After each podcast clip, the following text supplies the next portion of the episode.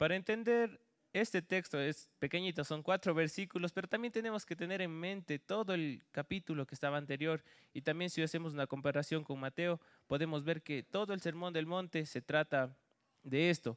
Este texto que estamos viendo, estos últimos cuatro versículos, es la conclusión del Sermón del Monte.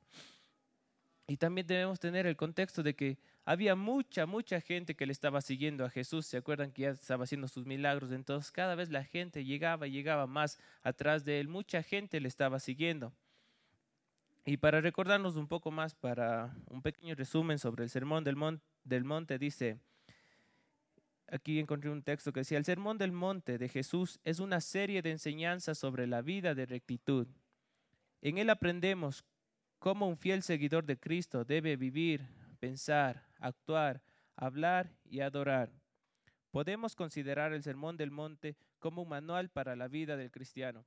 Entonces yo, ah, entonces yo pensaba que cuando estaba en el colegio habían algunos textos cuando leíamos, por ejemplo, la historia de Moby Dick o algo así, y nos mandaban a leer y había la corrección para los máster, ¿no es cierto? La, no sé, creo que se llamaba Antares o algo así, pero era la que venía, pero una gordota y sin dibujitos.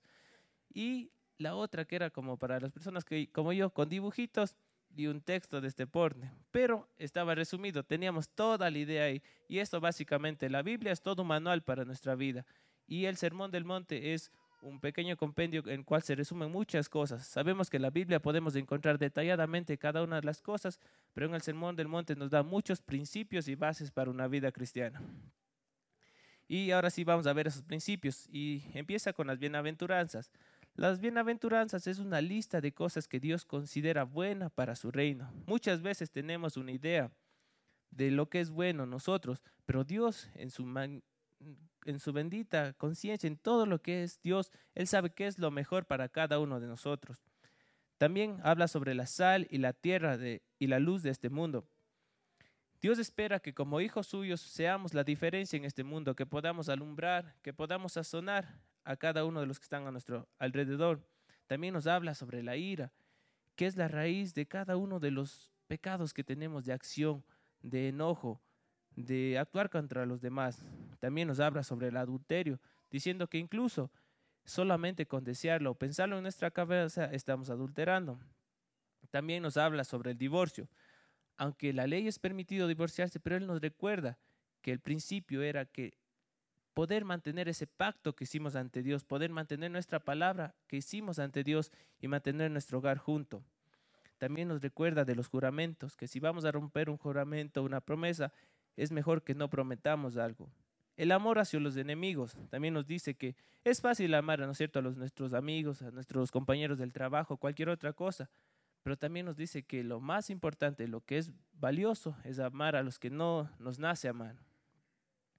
También nos habla sobre las limosnas, es que no debemos ser hipócritas mostrando a los demás cuánto damos o haciéndolo para que los demás nos vean. Debemos hacerlo como para el Señor, dice aquí. La oración también Aquí vemos que habló sobre el Padre nuestro, enseñándoles a sus discípulos cómo deben orar. También en el Sermón del Monte se habla sobre el ayuno, que debemos ayudar en privado, no demostrando a los demás lo que estamos haciendo, sobre el dinero y las posiciones, que muchas veces esto es, el amor a esto es lo que nos causa eh, no acumular riquezas en el cielo, sino aquí en la tierra, donde todo es vano y pasajero. Las preocupaciones y los afanes del día, como vimos hoy día también en las canciones, día a día debemos vivir, día a día, día debemos entregarles nuestras cargas a Dios. Y muchas veces estamos pensando, ¿qué pasará? No estamos en contra de planificar, pero tampoco a estar afanados por esas cosas. También la regla de oro que nos dice que así que todo lo que quieran que la gente haga con ustedes, eso mismo hagan ustedes con ellos, porque en esto se resume la ley y los profetas y también la puerta estrecha, diciendo que solamente a través de Jesús es que podemos llegar a esta vida eterna que hoy hablamos. El árbol y sus frutos, que por sus frutos conoceréis qué clase de árbol es. Ahora sí, con una idea general de qué es lo del Sermón del Monte, qué es lo que había dicho Jesús, qué es este pequeño compendio que les decía que da las bases para la vida cristiana, podemos continuar en el versículo 49, perdón, 46. Si alguien tal vez puede leer en voz alta qué dice el versículo 46.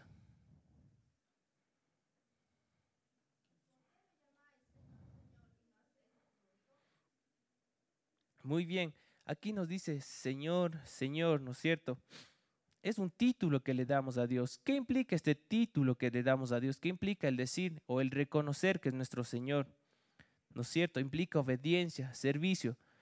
Sin duda, muchos de los que seguían a Jesús en ese día disfrutaban de todas las bondades que les daba, ¿no es cierto? De la sanidad, incluso vemos de los panes, de los peces, de la expulsión de demonios. Había muchas cosas que la gente estaba recibiendo de Jesús, pero no lo consideraban su Señor. ¿Cuáles son las cosas que ahora nosotros en las cuales decimos Señor, Señor y no las vivimos? ¿En qué cosas nos contradecimos? ¿Cuáles son las cosas en las cuales tal vez estoy orando y diciendo, Señor, ayúdame esto?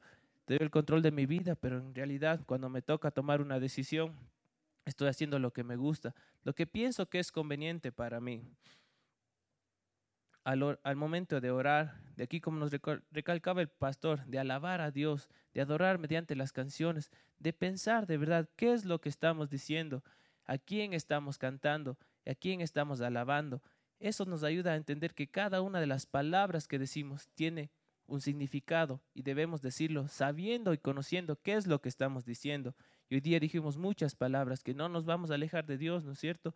Dijimos que Él era el rey de nosotros, que Él gobierna sobre todas las cosas. Y estas son las cosas que implica el llamarle a Él Señor, Señor. Y en esto me lleva a algunas preguntas. No sé si Dieguito tiene las preguntas. En cada uno de los versículos vamos a ir sacando una de las preguntas. Y la primera pregunta dice, si no aceptamos lo que implica decir Señor, Señor, ¿por qué lo decimos? Ahora vamos al versículo 47. Si alguien también nos puede ayudar leyendo en voz alta, por favor.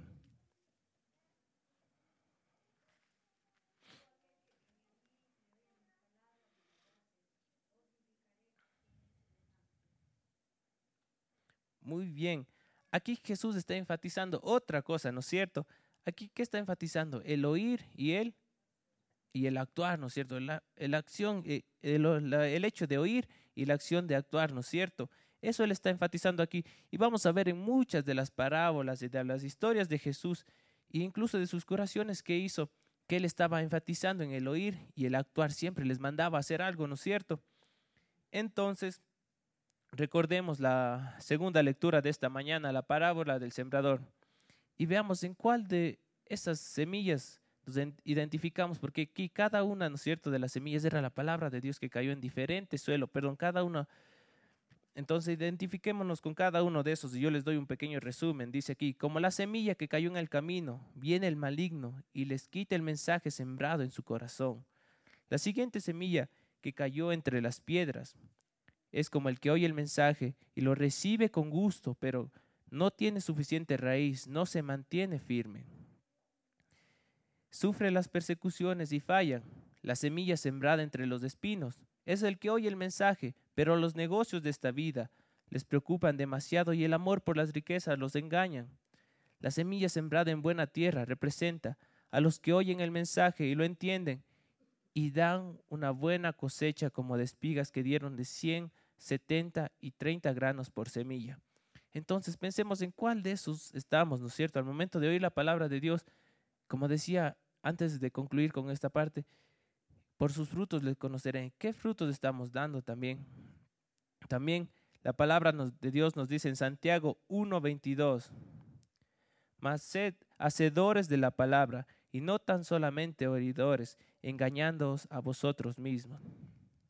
Aquí nos está instando, nos llama, nos manda a poner en práctica la palabra de Dios. Muchas veces deseamos y pensamos que debemos obedecer a Dios cuando de nuestro corazón brote ese deseo romántico de hacerlo, decirle, hoy día sí voy a eh, obedecer a Dios porque me sentí con las ganas de obedecerlo. Hoy día me sentí con el deseo de, de escuchar lo que Él dice. Entonces, en otra traducción aquí nos dice,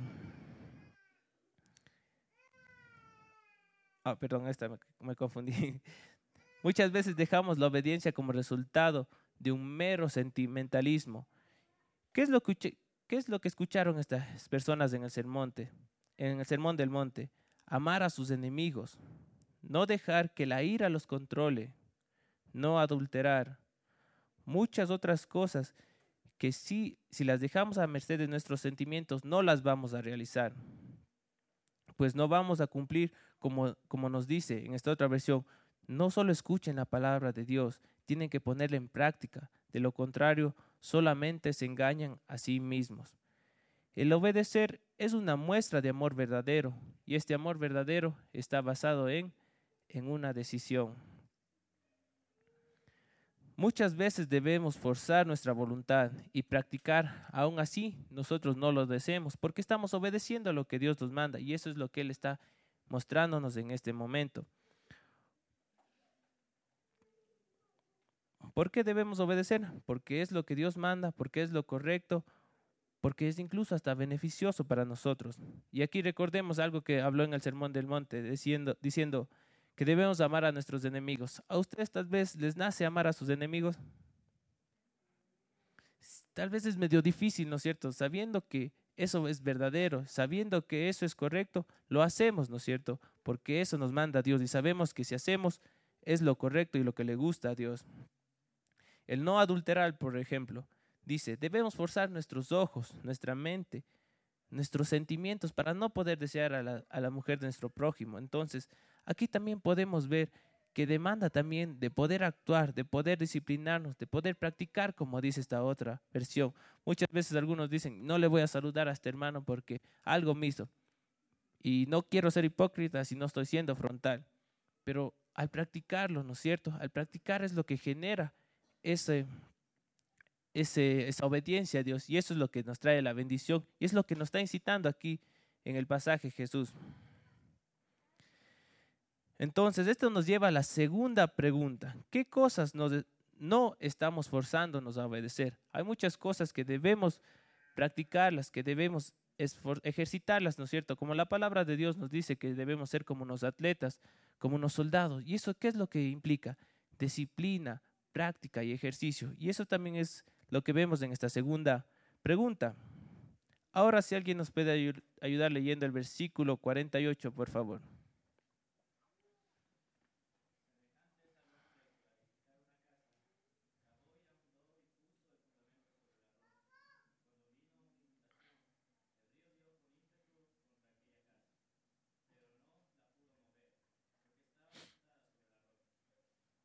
Muy bien. Esta parte me gusta bastante porque tenía una historia también en esta parte. En esta parte, en el versículo 48, cuando nos dice un hombre, muchas veces pensamos en un varón adulto, ¿no es cierto? Jefe de hogar o algo así, pero aquí no están con estas ideas de género o algo así, ¿no es cierto? Él está mencionando a toda la gente que estaba ahí. ¿Quién estarían entre la gente que le seguían ese día a Jesús? Hombres, como dicen, mujeres, niños, ancianos de la tercera edad, hasta de la cuarta edad. Entonces, vemos que había mucha gente que estaba hablando. ¿Y a quiénes de ellos se le estaba dirigiendo? ¿A quién él hacía referencia como era el hombre que estaba edificando la casa sobre la roca? Primeramente debemos conocer que nuestra casa aquí se está refiriendo a nuestra propia vida. O sea, si es una mujer también se está refiriendo a su propia vida. Si es un joven, está refiriéndose a su propia vida. Muchas veces pensamos en casa y decimos, no, aquí solamente está hablando a los papás, a las madres solteras o algo por el estilo, o alguien encargado de una familia. Pero no es así, está hablando en cada una de sus vidas. Esto, ahora sí la historia, esto me recuerda una historia de cuando era, cuando era pequeño, bien pequeño, yo, esto me marcó mi vida. Entonces, yo deseaba, ustedes los que tienen hijos pueden saber que ellos desean con anhelo ponerse su propia ropa, ¿no es cierto? Ya están diciendo, ahora sí me voy a cambiar papi, ahora sí me voy a cambiar mami. Entonces yo le dije, mami, hoy día yo me voy a cambiar, déjame escoger mi ropa. Entonces me fui a mi cuarto y dije, estos son los zapatos que más me gustan, eran unos deportivos blancos. Después me digo, este pantalón era de pana, un medio rojo. Digo, este pantalón rojo me voy a poner. Una, una camisa de, perdón, una camiseta de, de los Power Rangers, aquí con los Power Rangers blanca y puro colores de los Power Rangers. Y una chompa verde deportiva. Entonces, mi mamá me dice, ¿qué estás? Pareces un chagrillo, me dice. Entonces yo digo, entonces digo, pero ¿por qué? Si esto es lo que me gusta, ¿por qué no puedo ponerme lo que me gusta?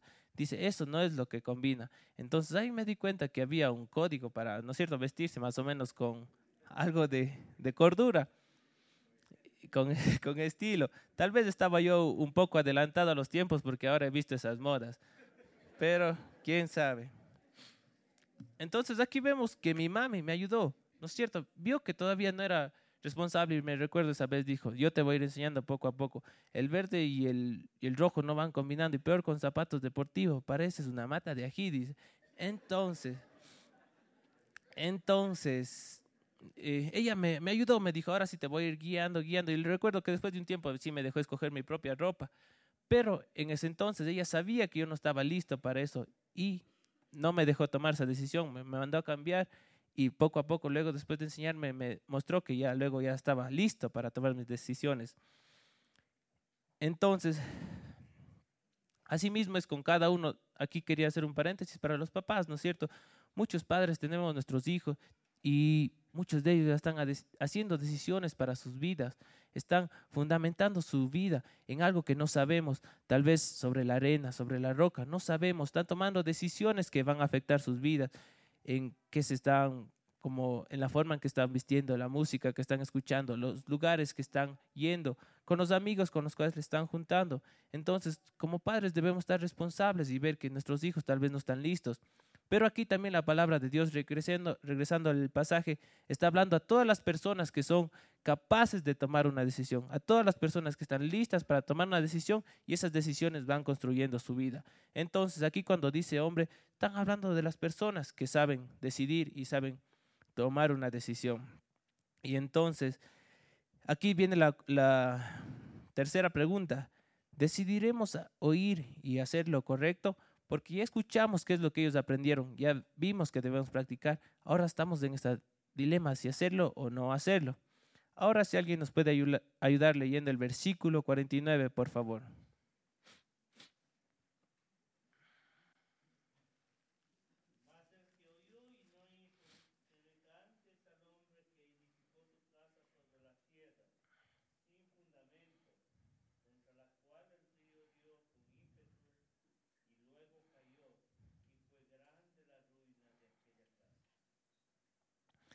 El no obedecer la palabra de Dios es como trabajar contra, contra uno mismo, ¿no es cierto? Es hacerse un mal a uno mismo. ¿Creen ustedes, mis hermanos, que este hombre construyó su casa sabiendo que se iba a derrumbar? No, no es cierto. Yo, ahí sí hubiera sido, pero ya demasiado tonto. No es cierto. La, la historia no diría del hombre necio, sino del hombre demasiado tonto porque él ya sabía que se iba a destruir. Pero muchas veces nos engañamos a nosotros mismos y nos hacemos pensar que sí, sí va a funcionar. Él decía tal vez, este cimiento sí va a durar. Y como dicen los jóvenes, de ley funciona, de ley va a salir adelante. Pero en verdad no estaba fundamentado sobre algo de que era verdad, sobre algo sólido. Esto también me hace acuerdo a otra historia. Y esta historia es eh, también escuchada en un libro también y es sobre un reino muy lejano donde había un rey y este rey tenía un hijo, pero este hijo estaba soltero, el hijo del rey. Y también justo en ese tiempo había una pareja de jóvenes que se había casado y se habían salido a pasear en el, en el bosque. Estaban paseando en el bosque disfrutando de un picnic cuando llegó el príncipe con toda su caballería, todas sus escoltas. Y al momento de ver a la esposa de este hombre, que era una mujer muy guapa, la raptó y la secuestró y la llevó al castillo. Y este hombre quedó muy, muy triste. Entonces, al estar destrozado en su casa y pensando, ¿qué haré? Iré a decir al rey, iré a reclamar. Luego de muchas decisiones dijo, bueno, ahora sí voy a tomar las fuerzas y le voy a enfrentar al rey. Y pide audiencia con el rey. Y luego que le dan la audiencia, él dice, el rey dice, Señor, rey, su majestad, su hijo ha raptado a mi esposa y ahora quiere desposarla para él. Y entonces el rey se queda asombrado y dice, pero tú, hijo, me presentaste a esta chica como tu esposa y me dijiste que era soltera. Entonces el rey dice, manden a ejecutar a este hombre. Ah, no, y le preguntan a la chica, ¿es de verdad este hombre tu esposo? Y ella le dice, no, no, mi señor, él no es mi esposo, yo quiero casarme con su hijo. Entonces el rey dice, manden a ejecutar a este hombre por mentiroso. Y viene el sacerdote, el líder religioso de ese, de ese reino, y le dice, espere su majestad, es imposible que este hombre venga de tan lejos a arriesgar su vida por una simple mentira. Ya se tengo una idea para descubrir la, la verdad. Entonces, les ponen a ambos en un cuarto eh, ponen un cuarto cerrado con una caja grande en el medio que les impedía verse de un lado al otro. Entonces le ponen al esposo con su esposa verdadera. Entonces al momento que están ahí, dice, ¿por qué? ¿Por qué no dijiste la verdad que eres mi esposa? Y ella dice, es que si me dijeron que si es que yo digo la verdad, te van a asesinar y no quiero, yo te amo, pero no quiero que mueras tampoco. Entonces, luego de eso, van otra vez, le juntan a la esposa de este señor con el príncipe y también todavía la caja estaba en la mitad. Y dice, si no, si, eh, si tal vez piensas en decir la verdad o decir que él es tu esposo, igual le vamos a matar, así que cuidado con decir la verdad. Entonces el sacerdote abre la caja y en la caja había un pequeño niño con un, con cuadernito escribiendo todo lo que estaban diciendo. Entonces se dieron cuenta todos ya la verdad y van donde el rey. Dicen, mi rey, esto es lo que pasó. Su hijo estaba mintiendo. Él eh, raptó, secuestró a la mujer de este hombre para poderse casar con ella y este hombre estaba en lo correcto. Y el rey se pone a pensar y dice, y ahora, esto sí me parece interesante. Todos se han puesto en mi contra y contra de mi hijo, así que mátenlos a todos. Y ahí se acaba la historia. ¿No es cierto que es una historia, todos esperaban que pase algo bueno, ¿no es cierto? Que el rey diga, sí, mi hijo hizo lo malo, a él maten o algo así, ¿no es cierto? Por el estilo. Pero muchas veces en la vida cristiana actuamos de esa manera, sabemos la verdad, Sabemos qué es lo que Dios nos manda, pero hacemos totalmente lo contrario. Nos engañamos a nosotros mismos, como este hombre que construyó su casa sobre la arena, ¿no es cierto? Él ni siquiera tuvo un fundamento, ni siquiera tuvo un cimiento, pero él pensó, esta casa va a durar. Y muchas veces es así nuestra vida. Muchas veces vemos nuestro matrimonio, nuestro trabajo y vemos todo lo que está pasando, ¿no es cierto? Todas las advertencias que nos está mostrando, así como este niño con su libreta, vemos todo lo que está pasando, pero aún así seguimos haciendo lo malo. No vamos hacia Dios, seguimos con esta historia que no tiene un final feliz. Y esto nos lleva a la cuarta pregunta. ¿Cómo cree que terminará su historia? Si ya ve todos los hechos que han estado pasando en su vida, lo que en el momento de ahora está pasando, ¿cómo cree que esta va a terminar? Les gustaría que termine como la historia del rey. No, no es cierto, es un final muy triste. Tal vez esta no es una historia para dormir ni nada. No es cierto, porque es algo muy triste. Todos esperábamos ahí que él haga la verdad, que él sea consciente y también esperábamos un Salvador, ¿no es cierto?, que salga ahí. Pero esto nos lleva a una quinta aplicación y última pregunta. Recordemos la primera lectura sobre la caída del hombre, cuando el pecado entró en este mundo toda la creación, todos fuimos contaminados con el pecado. Ese es el contexto en el cual vivimos en este mundo actual. Ese es en el lugar donde estamos viviendo, donde estamos habitando. Sabemos que el único cimiento es Jesús. Él es la roca eterna, así como cantamos el día de hoy. Cualquier otro supuesto cimiento. Yo sé que el título de la historia dice los dos cimientos, pero si leemos la historia dice, el uno era un cimiento y el otro ni siquiera era un fundamento. Cualquier otro supuesto cimiento, si es que podemos llamarlo así, pues solo sería un asentamiento, un asentamiento de una casa. Cualquier otra edificación sería sentada sobre el pecado, sobre la corrupción que estamos hablando de este mundo. Más claro, si no estoy sobre la roca, estoy sobre una base de corrupción, de pecado. Muchas veces pensamos que solo, que esto solo les, eh, perdón, muchas veces pensamos que esto solo aplica para los que conocen acerca de la palabra de Dios, acerca de la caída, de la corrupción y el pecado, y del pecado original, cuando en realidad esto aplica para toda la humanidad. No importa si uno es judío, ateo, musulmán, hindú, budista o cualquier otra cosa, tenemos esa naturaleza pecaminosa y también vivimos en este mundo corrompido por el pecado. Si combinamos un mundo corrompido con nuestra naturaleza pecaminosa, esta era una idea que tenía. Es como ponerme a mí en un bosque seco con un poco de gasolina y unos fósforos, sabiendo que me encanta quemar las cosas. Es una mala, mala combinación. Entonces, la historia terminaría muy, muy mal. Pensemos en esto, mis hermanos. ¿Cuáles son las cosas que están en mi vida? ¿Cuáles son las cosas que están confluyendo en mi vida? Así como yo decía, ¿cuál es lo que está combinado en su vida? Tal vez la naturaleza pecaminosa y aparte el contexto en el cual estoy viviendo. Recordemos esta, esta parte de Génesis que dice, multiplicaré en gran manera los dolores en tus preñeces. Con dolor darás a luz los hijos, y tu deseo será para tu marido, y él se enseñoreará de ti. Maldita será la tierra por tu causa, con dolor comerás de ella todos los días de tu vida. Espinos y cardos te producirá, y comerás plantas del campo. Con el sudor de tu rostro comerás el pan hasta que vuelvas a la tierra, porque de ella fuiste tomado, pues polvo eres y polvo volverás, y al polvo volverás.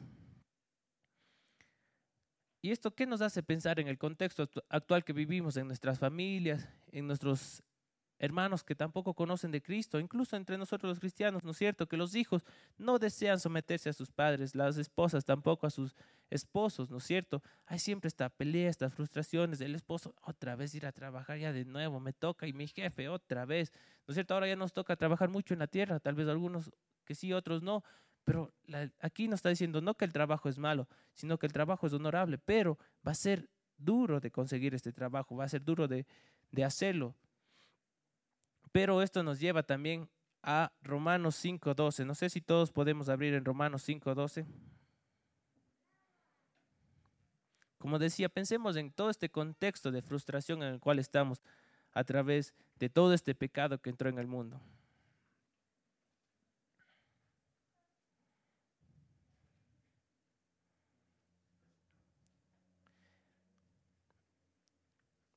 Dice, por tanto, como el pecado entró en el mundo por un hombre y por el pecado la muerte, así la muerte pasó a todos los hombres por cuanto todos pecaron. Saldamos al 15. Pero el don no fue contra la transgresión, porque si la transgresión de aquel uno murieron los muchos, abundaron muchos para los muchos la gracia y el don de Dios por la gracia de un hombre, Jesucristo. Y con el don no sucede como en el caso de aquel uno que pecó, porque ciertamente el juicio vino a causa de de uno de un solo pecado para condenación, pero el don vino a causa de muchas transgresiones para justificación. Pues si por la transgresión de uno solo reinó la muerte, muchas más reinarán por la vida en vida por uno solo, Jesucristo, los que reciben la abundancia de la gracia y el don de la justicia. Así que como por la transgresión de uno vino la condenación a todos los hombres, de la misma manera por la justificación de uno vino a todos los hombres la justificación de vida. Porque así como para la desobediencia de un hombre los muchos fueron constituidos pecadores, así también por la obediencia de uno los muchos serán constituidos justos.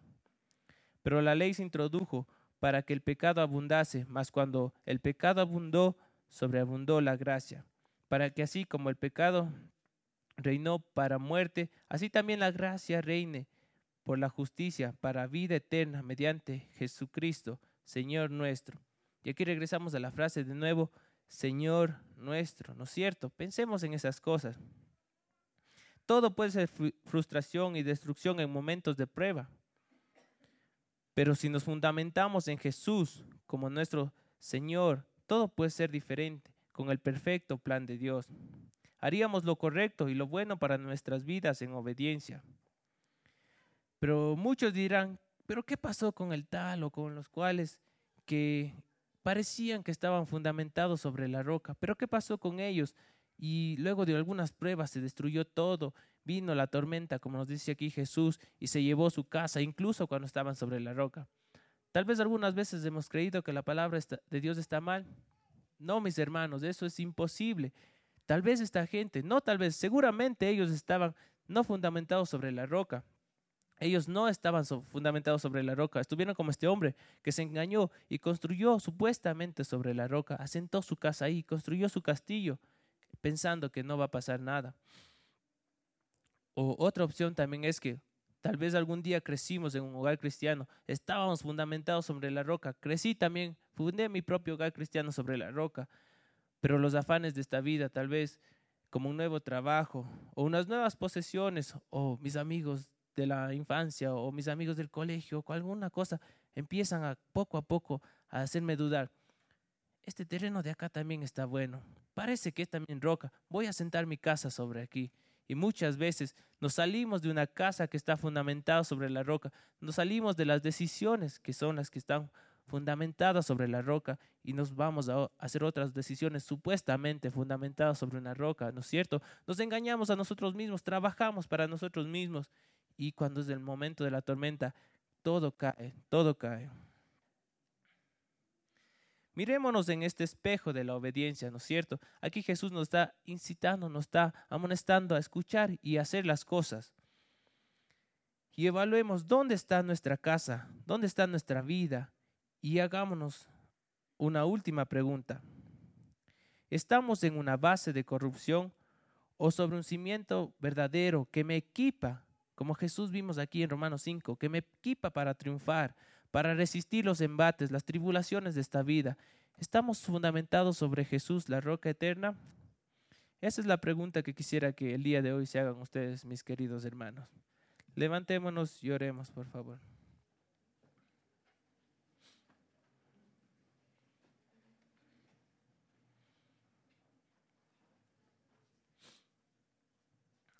Gracias, Señor Jesús, por esta oportunidad de recordar, Señor, tus palabras Recordar lo que tú dijiste, Señor, ese día. Saber que esto es real, que esto es vivo, Señor, que tu palabra trasciende todo el tiempo, Señor, y que el día de hoy nos está amonestando, Señor, a poder obedecerte a ti, Señor, y también a confiar, a rendirnos ante ti, a saber que si obedecemos, Señor, a ti, es por nuestro propio bien, Señor, que es lo correcto que tú nos mandas, que es lo que debemos hacer, Señor, como hijos tuyos. Ayúdanos a no engañarnos a nosotros mismos, Señor, Ayúdanos a no desviarnos de los cimientos que estaban aquí puestos, Señor, los cimientos fundamentados sobre la roca.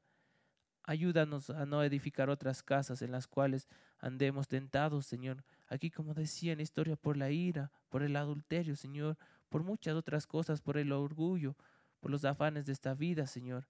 Ayúdanos a poder saber, saber, Señor, que somos hombres, que tomamos decisiones, Señor, y ayúdanos a basar esas decisiones en Jesús, la roca viva, Señor, en la palabra de Dios, en la palabra que Jesús vino a traer en este mundo para cada uno de nosotros.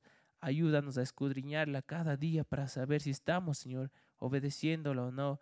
Ayúdanos, Señor, a poder como familias, poder estudiarla, leerlo y hacer un cambio en nuestras vidas. Es que hemos estado, Señor, fundamentados sobre tierra, Señor, tierra movediza, tierra arenosa, Señor. Ayúdanos a decidir el día de hoy ya no portarnos así, Señor, ya no dejar, Señor, esta casa que se va para destrucción y fundamentar como un hogar nuevo, Padre Santo, sobre Jesús, sobre tus principios, sobre lo que tú nos estás mandando, Padre bendito. Todo esto te lo pedimos en el nombre de Jesús. Amén. Tomen asiento, por favor.